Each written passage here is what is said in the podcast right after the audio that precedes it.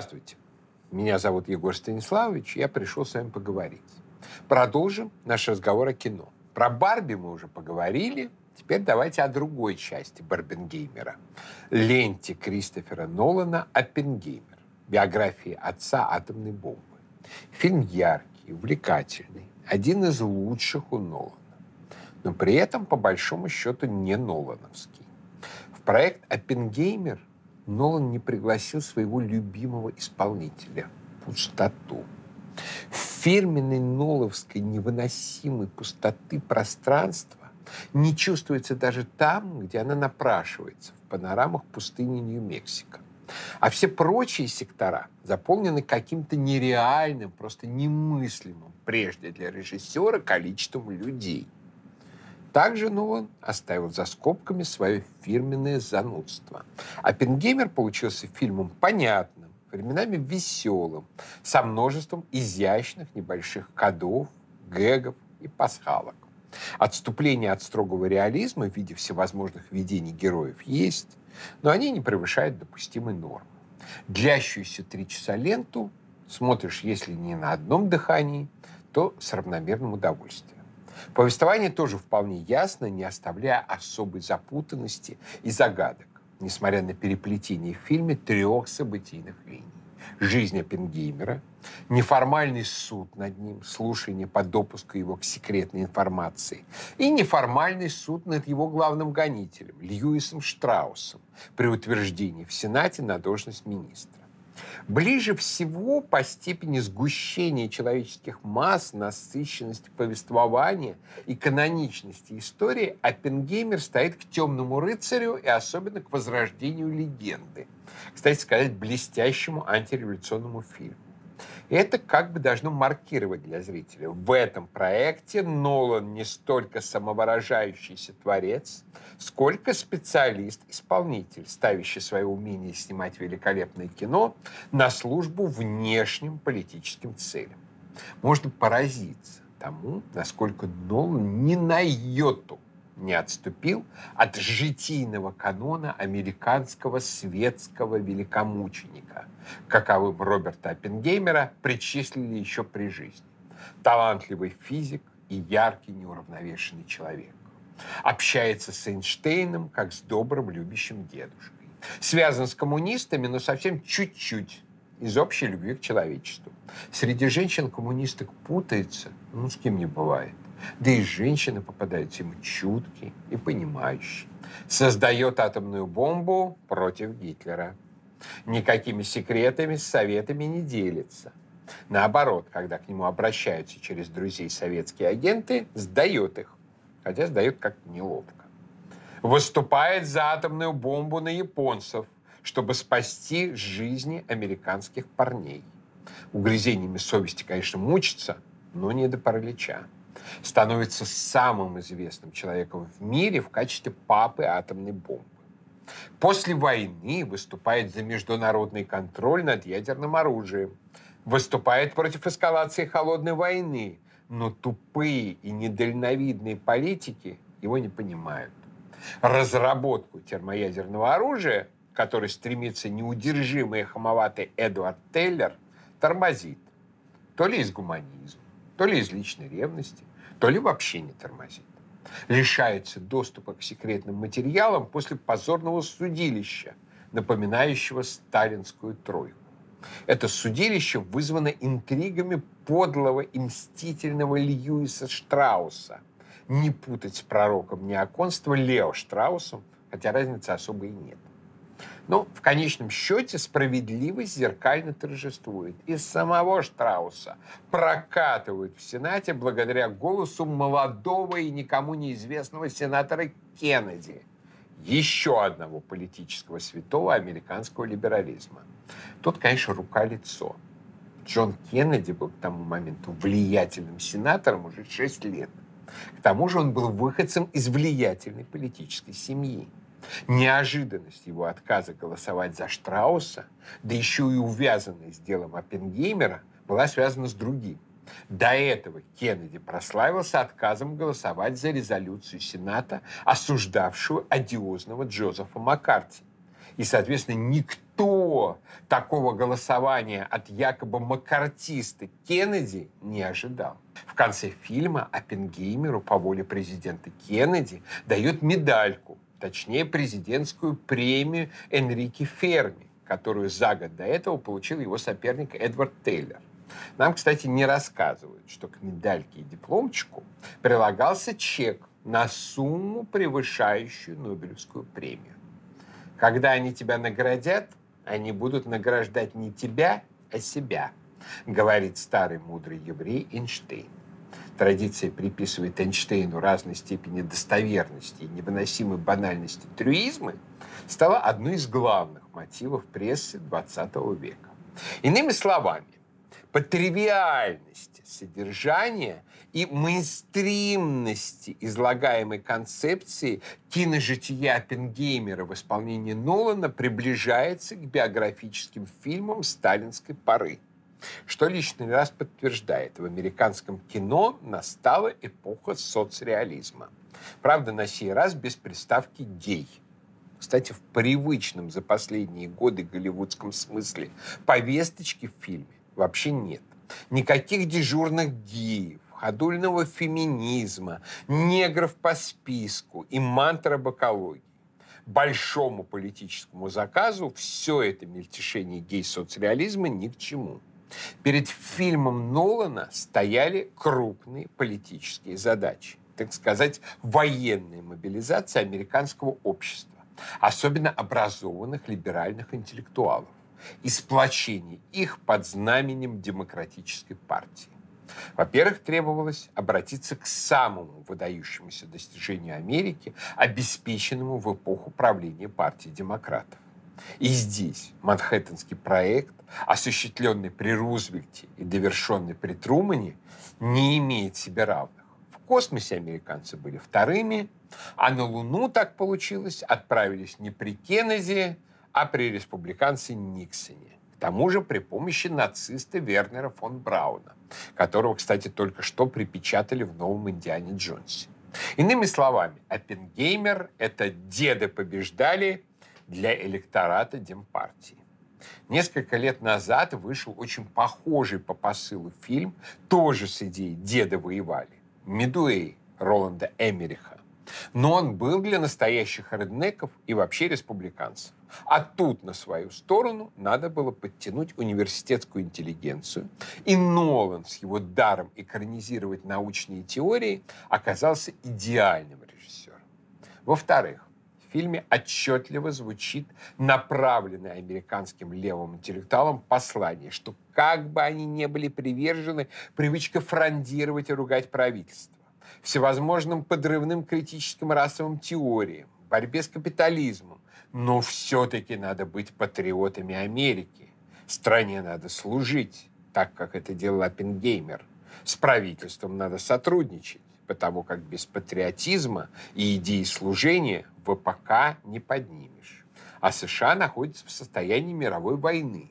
Буферный с Россией, но такими темпами до открытого столкновения с Китаем может дойти. Так что без интеллектуалов, кующих ядерный щит, не обойтись. Образ Оппенгеймера с его интеллектуализмом, свободомыслием, свободными нравами, великими заслугами и репутациями мученика здесь подходит идеально. Проблема Оппенгеймера заключалась в том, что он любил женщину, которая не любила его. Правительство США.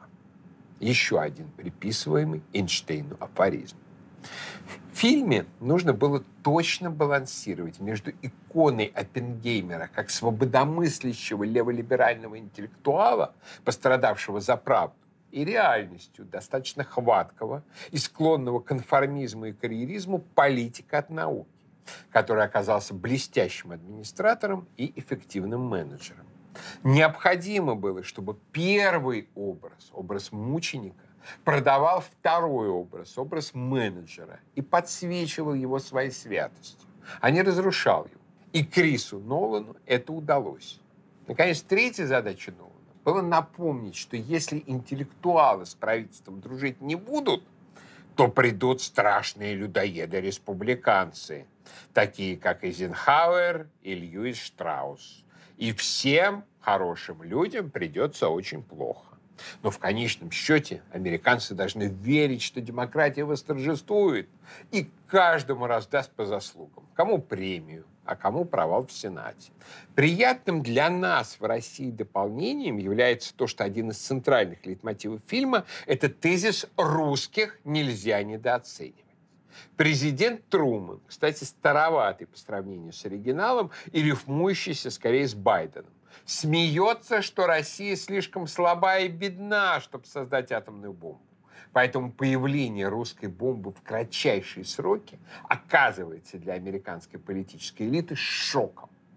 Все это явная отсылка к нынешним разговорам о стране бензоколонки и порванной в клочья российской экономики.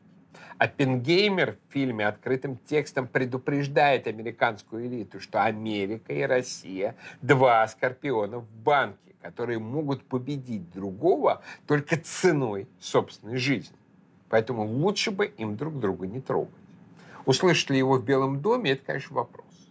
С исполнением политического заказа Крис Нолан справился блестяще.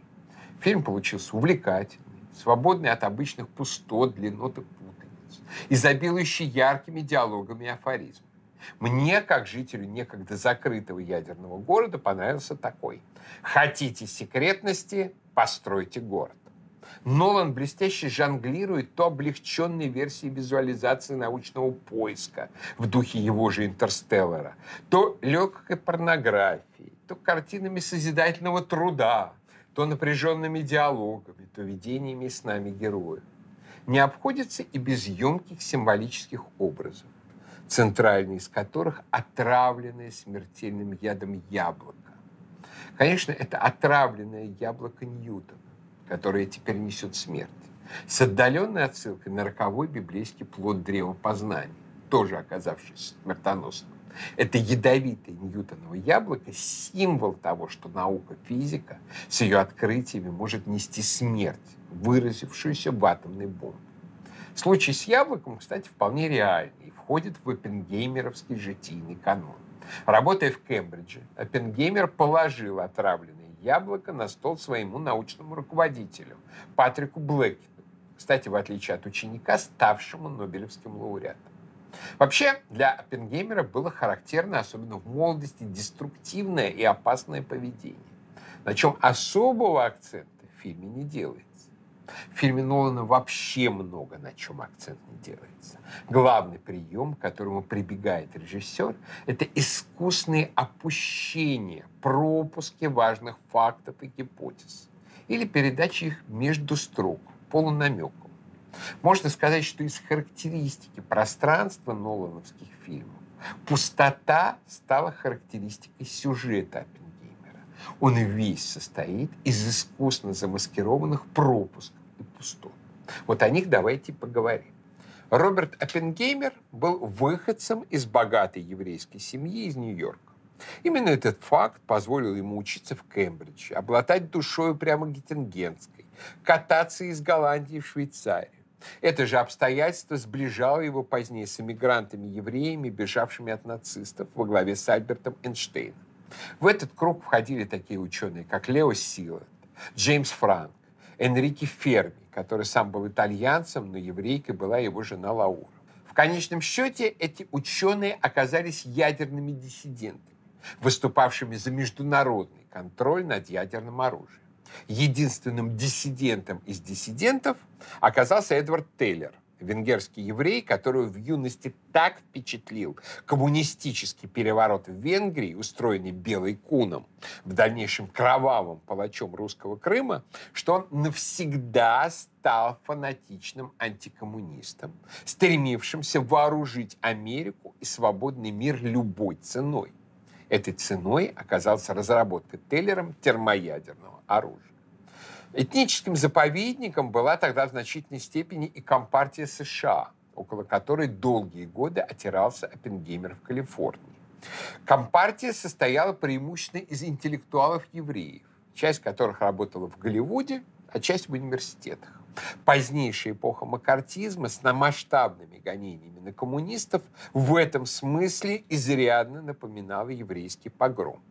одной из жертв которого оказался и Оппенгеймер что в фильме отчасти скрадывается тем фактом, что его гонителем был тоже еврей, Льюис Штраус. Хотя формально о еврействе Оппенгеймера говорится в фильме немало, но влияние его происхождения на его статус тщательно замысливается.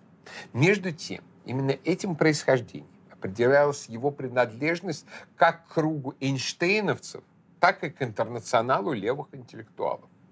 Наиболее чувствительно еврейская тема в фильме всплывает в связи с нелепым утверждением, что обогнать немцев, опережающих американцев на полтора года, позволил антисемитизм Гитлера, якобы назвавшего квантовую механику прямо в лицо Эйнштейна еврейской смягчено наукой версия, что нацисты недостаточно серьезно относились к квантовой механике, потому что ее создал еврей Эйнштейн, именно поэтому гостеприимным к евреям штатам удалось создать бомбу первыми, очень широко распространен. Но в действительности ничего общего не имеет. На самом деле Гитлер видел Эйнштейна один раз, слушал его лекцию, отнесся вполне уважительно. А вот Эйнштейн Гитлера, разумеется, презирал. Неизвестно никаких фактов, чтобы нацистские лидеры тормозили урановый проект по идеологическим причинам. Боролась с теорией относительности и, что действительно могло бы сказаться на ядерном проекте с квантовой механикой, группа так называемых арийских физиков во главе с Нобелевским лауреатом, идейным великогерманцем и нацистом, престарелым Филиппом Ленардом. Когда-то Ленард сам в числе первых высказал гипотезу, что атом неоднороден. Но к концу жизни он превратился в яростного врага Эйнштейна и всей новой физики. Однако компания Леннарда против этой новой физики особой поддержки нацистов не получила. К 1940 году арийские физики были вынуждены фактически капитулировать перед новыми физиками, подписав пакт о ненападении. Нацистам вообще был присущ своего рода техноромантизм, который так ярко проявился в ракетной и авиационной отрасли. Они все время экспериментировали с новыми технологиями и оставили громадный задел, которым могли воспользоваться в годы Холодной войны и американцы, и русские. Ну, если говорить о способе мышления, то как раз вот этот техноромантизм мог быть в известной степени препятствием на пути создания немецкого ядерного оружия. Атомная бомба была ведь не столько техническим устройством, усиливающим человека, сколько изменением состояния материи. Это были, если выражаться цитатой из фильма «Третий человек», не часы с кукушкой, и для немецкого ума бомба на расщепленном атоме, в отличие от ракеты Фау-2, и в самом деле могла показаться несколько скучноватой. Зато когда американцам понадобились часы с кукушкой для полета на Луну, они наняли именно немца, нациста Вернера фон Брауна. Но часы с кукушкой интересовали отнюдь не всех немцев. Идеолог немецкой ядерной программы, и один из крупнейших физиков эпохи, Вернер Гейзенберг, искренне был уверен в том, что исход войны будет решаться атомным оружием и работал над тем, чтобы нацистская Германия не оказалась безоружной перед англосаксами. После войны Гейзенберг, конечно, всем рассказывал, что он старался всячески отдалить получение бомбы нацистами. Но многочисленные свидетельства включая письма Нильса Бора, о ведшихся с ним Гейзенбергом разговорах, говорят об обратном. Если бы соревнование шло в области идей, в области чистой науки и техники, у немцев были бы отличные шансы на победу. Однако Германия была по сравнению с США довольно бедной страной, разоренной Первой мировой войной и репарациями. Ее ресурсы поглощала ведущаяся в огромных масштабах война, в которой германские города регулярно подвергались все более усиливавшимся бомбардировкам союзников. На море Германии также находилась во все более плотной блокаде. США были несопоставимо богаче и сами выбирали, где и как расходовать свой военный потенциал. Американцы могли мобилизовать огромные ресурсы и немыслимые деньги о чем прямым текстом проговорено устами генерала Грофса в фильме Нолана. Они могли их потратить на интегрированный атомный проект. Немцы себе ничего подобного позволить не могли. Поэтому им пришлось ограничиться серией частных разработок и экспериментов. Хотя как показывают современные исследования публикации документов, зашли немцы на этом экспериментальном пути достаточно далеко и стояли на пороге разработки тактических ядерных боеприпасов. Если бы тактические атомные бомбы, несомые Фау-2 и реактивными мессершмиттами, обрушились бы на Лондон, англичанам, наверное, не понравилось бы. В атомной гонке Германия проиграла битву экономик, а не идеологии как бы не пытался фильм Нолана убедить нас в обратном. И хорошо, что проиграла. Самое страшное, что могло бы произойти в атомной истории человечества, это бомба, сброшенная на Гитлера. По счастью, атомная бомба была опозорена бессмысленным убийством десятков тысяч японцев. Американцам приходится долго и казуистично за нее оправдывать память о Хиросиме стала одним из факторов, препятствовавших применению ядерного оружия, по крайней мере, в прошедшие 78 лет. Убийство Гитлера и нацистов с помощью атомной бомбы, напротив, осветило бы атомное оружие и сделало бы его морально разрешенным к применению. Работала бы логика. Гитлера убили атомной бомбой, значит, тот, против кого применяют атомную бомбу, Гитлер. И это не говоря уж о том, что американцы, конечно, не отказались бы сбросить атомную бомбу на Берлин, лишив русских и славы военного трофея. То, что бомбу не успели разработать до конца войны с Германией, оказалось великим благодеянием, в котором Оппенгеймер точно не повинен. Он старался как мог. Ценность Оппенгеймера как руководителя атомного проекта была как в его авторитете в мире европейской новой физики, так и в его происхождении делавшим его своим и для Эйнштейна, и для Сиварда, и для Тейлера, и для Ферми, и для многих других. Но при этом Оппенгеймер не был эмигрантом из Европы. Он был прирожденный американец в ковбойской шляпе, любивший скакать на лошадях по штату Нью-Мексико. Поэтому для правительства США он был идеальным посредником и коммуникатором между американцами и иммигрантами. В этом смысле, несмотря на немалое число важных научных работ, в том числе ставших пророческими исследований коллапса звезд и черных дыр, столь привлекательных для Нолана, Оппенгеймер был похож на своего русского коллега Игоря Васильевича Курчатова. На этой должности требовался не столько исследователь, сколько предельно компетентный коммуникатор и организатор. Человек, который способен понять идеи, собрать их вместе и упаковать их, создав необходимый объект. Левые взгляды Оппенгеймера в годы войны тоже ничему не мешали. Администрация Франклина Рузвельта с ее ориентацией на левый глобализм была широко открыта как для евреев, так и для скрытых и даже явных коммунистов и сочувствующих. Значительная часть окружения Рузвельта рассматривала режимы в СССР и в США как две версии одного и того же социализма. Только одна для диких русских, а другая для продвинутых американцев. По их замыслу, который вполне устраивал и советских вождей, США и СССР в послевоенном мире должны были быть тесно сотрудничающими гегемоном и субгегемоном. Именно на это был нацелен ООНовский миропорядок. Внезапная смерть Франклина Рузвельта накануне установления сконструированного им и его командой глобального миропорядка имела драматические последствия. Режим галантерейщика Трумана резко разорвал с глобализмом предшественника и перешел к конструированию господства только для Америки с помощью той самой атомной бомбы. В отношениях с СССР американцы перешли в режим холодной войны – с ее территориальным разделом и железным занавесом между красными и синими, вместо того, чтобы создавать, как того хотел Рузвельт, общий розовый мир. Огромное количество рузвельтовских левых и в правительственных кругах среди интеллектуалов внезапно оказались вместо близких к правительству неблагонадежными иноагентами. Мало того, начали рассматриваться как, по сути, советские шпионы. В такой ситуации оказался и изобретатель ООН Элджер Хис, и создатель мировой финансовой архитектуры Бреттон-Вудской системы Гарри Декстер Уайт. в расправе над этой влиятельнейшей в американском обществе прослойкой и был смысл того явления, которое широко и неточно называют макартизмом. На самом деле, эпоха маккартизма в США продолжалась еще долго после того, как Джозеф Маккарти был выброшен из политической жизни. А закончилась лишь с Кеннедевской оттепелью. Кстати, взаимная симпатия Кеннеди и Хрущева не была случайной.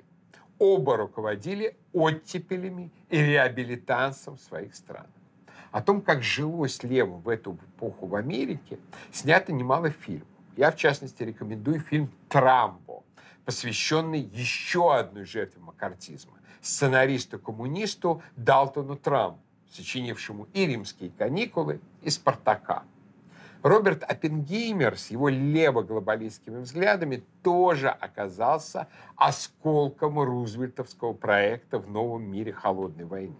И в этом смысле был анахронизмом, с каждым годом становившимся все более неуместным. При демократе Трумане его еще как-то терпели, уважая как отца атомной бомбы. Но усилия Оппенгеймера, направленные на срыв разработки термоядерного оружия, оказались неуспешными. А вот при республиканской администрации генерала Эйзенхауэра Оппенгеймеру решили открутить башку. Произошло это после успешных американского и советского термоядерных испытаний. Американская по схеме Тейлора Уиллена в ноябре 1952 года доказала, что противодействие Оппенгеймера разработке супербомбы было необоснованным, и возник вопрос о его подлинных мотивах. Советская в августе 1953 доказала, что СССР от США в разработке супербомбы не отстает, а это значит, что, во-первых, расчеты американцев на восстановление ядерной монополии с помощью супербомбы не оправдались. Во-вторых, Оппенгеймер своим сопротивлением, граничившим с саботажем, сорвал сроки и обеспечил советской стороне временную форму. И, наконец, в-третьих и главных, стало понятно, что в ядерной программе США сохраняется огромная дыра в безопасности. Тогда-то, в ноябре 1953 года, и последовало знаменитое письмо-донос Уильяма Бордона, который в фильме представлен как какой-то неуравновешенный маргинал с трясущимися руками, действующий по заказу мелочно мстительного Льюиса Штрауса. В оппенгеймеровском мифе Бордену отведена роль Иуды, хотя последователем Оппенгеймера он не был и никого не предавал. На самом деле сотрудник Конгресса США, не конгрессмен, не сенатор, а именно сотрудник аппарата. Борден был закаленным ветераном ВВС США, идейным либералом-интервенционистом, фанатиком американского милитаризма, ядерным ястребом, одним из идеологов превентивного ядерного удара по СССР один из самых влиятельных и эффективных представителей ядерного оружия в истеблишменте атомной энергетики. Так писали о нем. Иногда Бордону, который, будучи летчиком, лично видел летящую на Лондон ракету Фау-2, приписывают идею ядерной ракеты. Но это, конечно, преувеличение. Сложить ракету и ядерный боеприпас пришло бы в голову абсолютно любому. Борден был яростным лоббистом разработки супербомбы. И для него Оппенгеймер был его прямым идейным и аппаратным врагом. Борден был убежден в том, что имеющиеся в его распоряжении косвенные факты однозначно указывают на то, что Оппенгеймер работал в советских интересах. И в этом смысле Борден, когда писал свой донос, был абсолютно честен. Насколько он был прав? Думается и нет, и да. Нет, в том смысле, что Оппенгеймер не был шпионом и не чувствовал себя шпионом. Да, в том смысле, что Оппенгеймер и лично, и как представитель Эйнштейновского международного консорциума физиков ощущал себя политическим субъектом, имеющим полное право решать, кому и в каком объеме следует обладать информацией об атомной бомбе. Оппенгеймер стоял во главе проекта, ведущую роль в котором играла международная корпорация физиков-евреев, неформальным лидером которой был Альберт Эйнштейн. Большинство из них, за вычетом Тейлера с его особым мнением, были убеждены, что они вооружают Америку как демократическую страну против Гитлера и нацистов. Обеспечивать США мировую гегемонию в качестве ведущей капиталистической державы они совершенно не намеревались.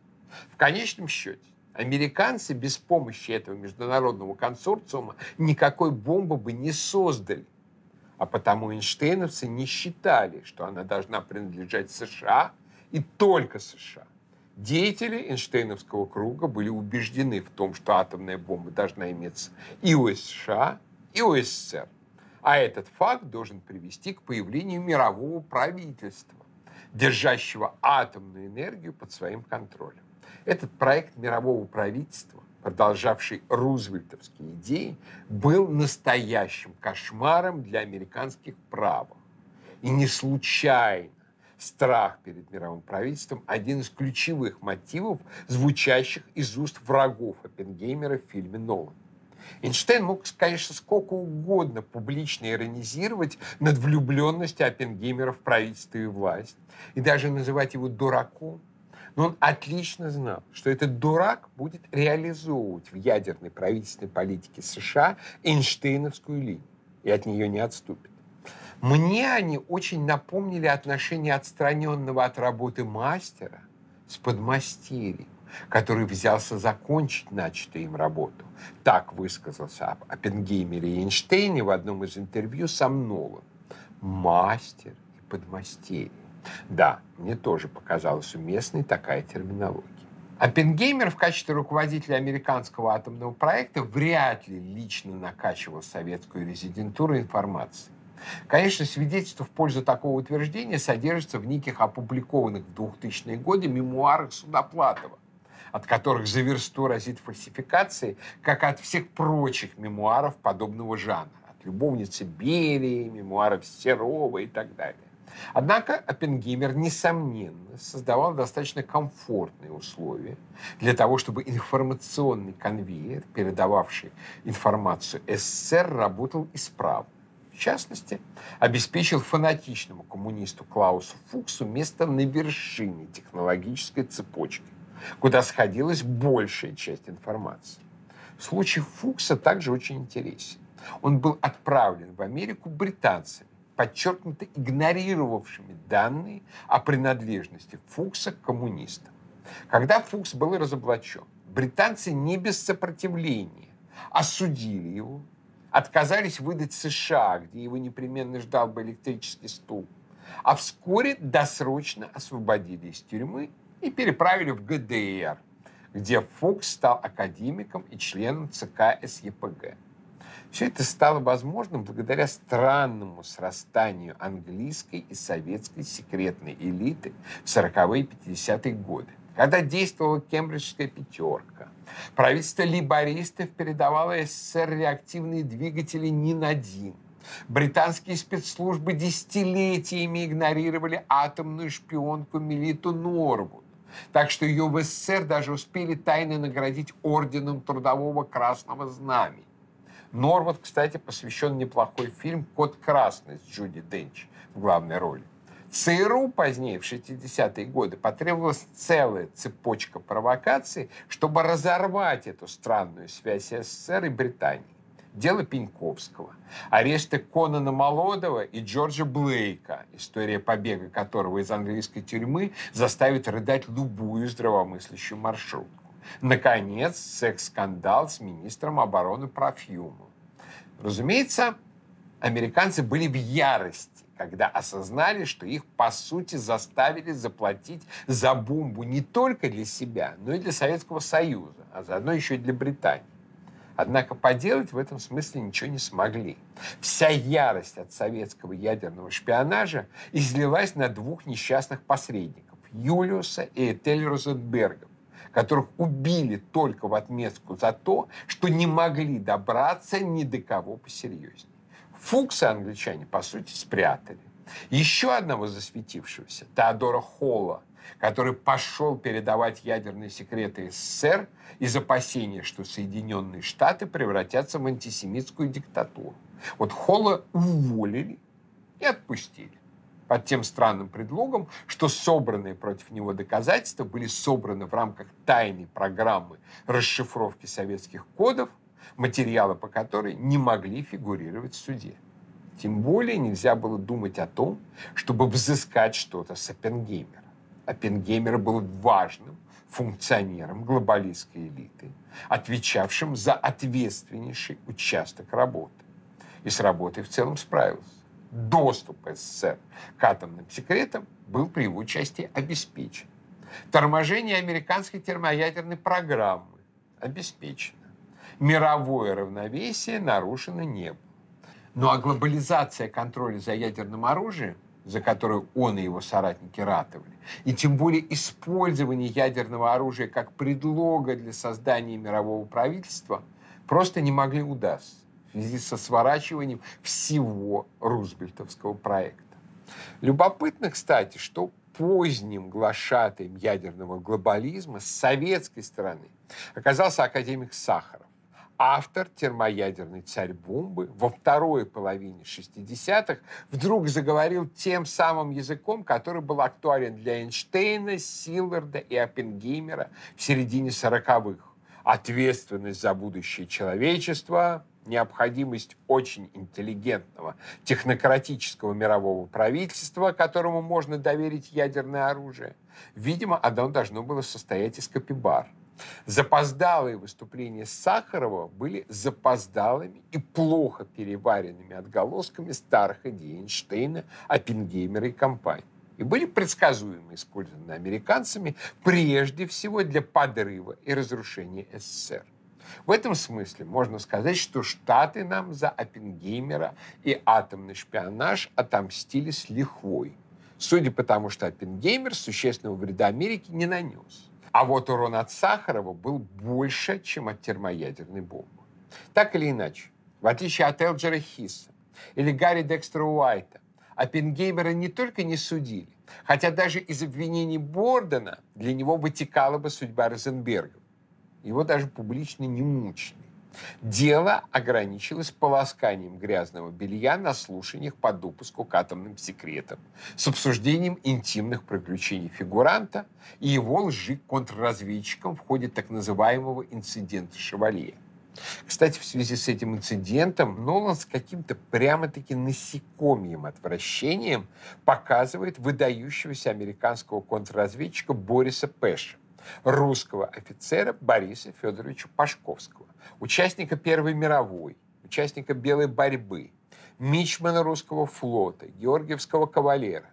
Борис был сыном священника Федора Пашковского, позднее митрополита Феофила, с 1935 года возглавлявшего де-факто независимую американскую митрополию в США – враждовавшую с Русской Православной Церковью за рубежом и примирившуюся с Московским Патриархатом только в период разрядки в конце 60-х годов. Пэш был человеком умным, жестким, выдающимся контрразведчиком и действительно убежденным антикоммунистом. Помимо безопасности Манхэттенского проекта, он провел масштабную операцию «Алсус» по сбору информации о нацистской ядерной программе. Позднее он занимался спецоперациями в Европе в духе холодной войны, вышел в отставку и даже незадолго до смерти успел посетить Россию после падения коммунистической власти. Пэша в американских левых кругах принято ненавидеть. Хотя ничего плохого Оппенгеймеру он не сделал, скорее напротив.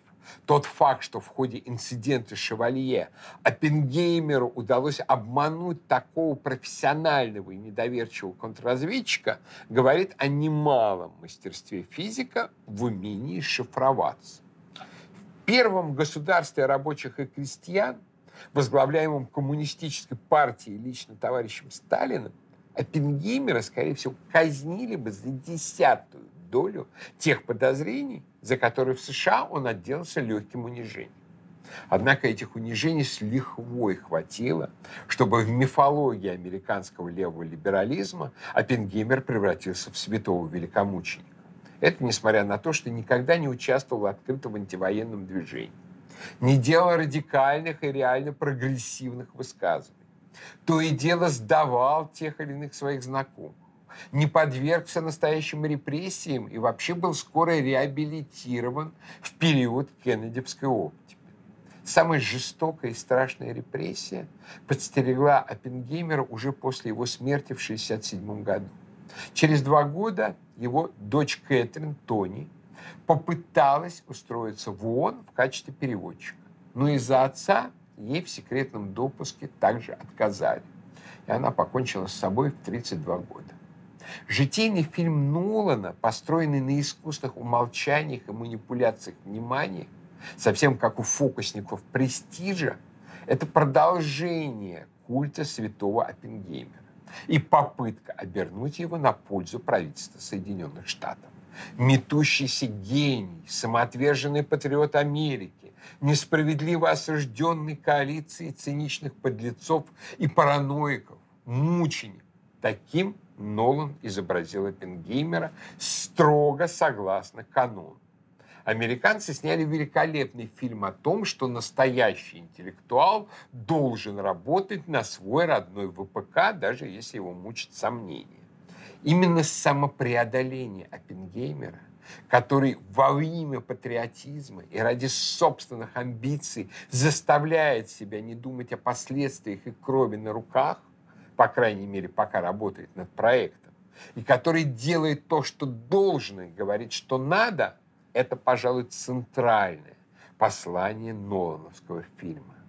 Не случайно в ленте всячески обыгрывается приведенное или якобы приведенная Оппенгеймером в момент ядерного испытания цитата из индийской Бхагавадгиты о разрушителе миров. Центральный посыл Бхагавадгиты Сражайся, Арджуна. Оставь сомнения, исполни закон и долг. Оппенгеймер в фильме Нолана и предстает таким Арджуной от ядерной физики. А вот другая известная фраза, тоже сказанная после испытаний, в фильме Нолана не нашла себе места. После успешного подрыва заряда руководитель испытаний, физик Кеннет Бейнбридж, подошел к Оппенгеймеру и сказал, теперь мы все сукины дети. И он имел в виду совсем не то, о чем восклицал Пушкин. Бейнбриджу в сцене испытаний уделено достаточно много места. Но именно этой фразы он не говорит. Это к вопросу о пустотах. Другого Оппенгеймера в фильме Нолана, конечно, нет и быть не могло. Влиятельный амбициозный функционер группы Эйнштейна, который сумел дать США бомбу, обеспечить доступ Советов к информации о бомбе, эффективно затормозил американскую термоядерную программу, добился того, что в гонке за супербомбой США и СССР пришли почти синхронно. Человек, умевший всех дурачить, манипулировать людьми и, по большому счету, избежавший сколько-нибудь серьезного наказания. К сожалению, не может быть его и в российском кино, застрявшем между Козловским и Андреасяном. Представим себе, кстати, как бы сняли эту историю наши прикормленные фондом кино «Навиопы русофобы». А, что? Связался с начальством? Сделал ему бомбочку? А оно тебе по щам, по щам. Ох, не шейте вы, ливреи, евреи и Данила Козловский в главной роли с монологом о том, что генерал Гробс на полигоне нагадил себе в штаны. Одновременно с этим рассказывалось бы, что у русских никакой бомбы не было, а просто прыгнули по приказу Берии миллион зэков. Но при этом бомбу, которой не было, украли у американцев. Кстати, из подлинного понимания роли Оппенгеймера и его единомышленников становится понятно, что никакой кражи советами американской бомбы на самом деле не было. Несомненно, без передачи американских атомных секретов советский атомный проект длился бы гораздо дольше и не раз бы заходил в тупики. Однако и американский атомный проект никогда бы не был столь успешным, если бы не позиция международного Эйнштейновского консорциума. Атомная бомба, повторюсь, не была изначально достижением американской национальной науки. Хотя организационное и техническое воплощение возможно было только для мощи американской экономики. Задача советского руководства состояла в том, чтобы технически реализовать полученную информацию. И она была в самом деле реализована в кратчайшие сроки. В СССР была создана мощная атомная отрасль. А главное, имелись достаточно квалифицированные кадры физиков, которые знали, что делать с полученной информацией. И сами двигались в том же направлении. Курчатов, Зельдович, Харитон, Флеров и другие. Пригодились и трофейные немецкие физики, в большом количестве вывезенные под Сочи. Густав Герц, Макс Фольмер, Роберт Дёпель, Рудольф Позе, Николаус Риль, Питер Тиссен и многие другие. Наследие германской ядерной программы было для СССР гораздо более актуальным, чем для американцев. Советское руководство можно упрекнуть во многом, но, по счастью, не в том, что оно недооценивало важность атомного проекта. Проведенная экономическая и организационная мобилизация позволила решить задачу очень быстро. Строились заводы и закрытые города. Получался обогащенный уран. Важным фактором было то, что проявлены были трезвость и прагматизм. Советская физика была полностью исключена из сферы действия всевозможных идеологических компаний и проработок. А Сталин четко требовал для получения изделия скопировать американский образец, трезво оценивая советские технологические возможности. Эпоха творческих экспериментов, порой весьма жутковатых, как сахаровская царь-бомба, наступила позднее, когда была создана надежная основа. Для начала же требовалось доказать себе и миру, что атомная монополия США разрушена Наш центр по изготовлению ядерного оружия был создан не где-нибудь, а в Сарове, городе, освященном подвигом преподобного Серафима Саровского, великого подвижника, учившего тому, что цель жизни человека в стяжании Духа Святого. Городе удостоен посещения царем-мучеником Николаем II, который лично, вопреки воле маловеров, настоял на канонизации батюшки Серафима потому что обостренно ощущал мистические процессы, происходящие в русском духе. И вот в этом средоточии русской святости и мистического духа был создан Арзамас-16. Снаружи могло бы показаться, что фабрика оружия массового уничтожения оскверняет разоренную обитель великого подвижника. Но оказалось, что произошло нечто противоположное. Само оружие оказалось мистически освещено этим соседством. Обрело рядом с ним новый смысл. Не столько смысл оружия мировой революции или защиты от реванша антисемитизма, которая занимала атомных шпионов, сколько смысл неприкосновенности русской земли от агрессии извне. Ядерное оружие СССР сделало невозможным свержение коммунизма при помощи внешней интервенции предоставив это дело внутреннему духовному процессу самого русского народа. И процесс совершился достаточно быстро. Если бы Россия освободилась от коммунизма под ударом извне, то это мнимое освобождение оказалось бы политическим концом русской государственности, культуры, цивилизации. После таких поражений нация уже не приходит в себя даже в самых благоприятных обстоятельствах. Ядерный зонтик был и остается той гарантией, благодаря которой процесс духовного выздоровления России шел без прямой угрозы нашему суверенитету. Протекал сравнительно мирно, хотя все равно с тяжкими издержками. Вот уже почти 30 лет нам пытаются привить немного демократии при помощи всевозможных НКО и освободительных движений. Но стукнуть по столу ядерным кулаком и продиктовать нам политические условия Запад не может. Выйдя из коммунизма, Россия, благодаря ядерному оружию, получила возможность пойти своим путем, не оформляясь ни к кому в геополитические шестерки. Чем дальше, тем в большей степени выявляется лицо этой преодолевшей коммунизм возрожденной России. Это самобытная держава цивилизация, всей своей мощью охраняющая православные христианские ценности, лежащие в основе исторического пути русского народа.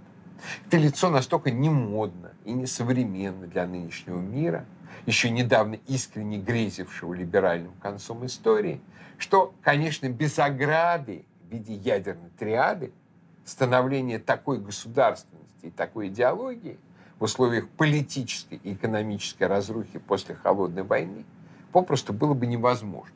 Его бы насильственно прервали. И так выясняется сокровенная саровская мистика всего того, что произошло с нами в последние 70 лет. Ядерное оружие было дано не Сталину для холодной войны и мировой революции. Ядерное оружие было дано России и для того, чтобы конец большевизма не прихлопнул нас с концами, и для того, чтобы мы дальше могли явиться миру в своем вызывающе традиционном и оскорбительном для либерального миропорядка облике.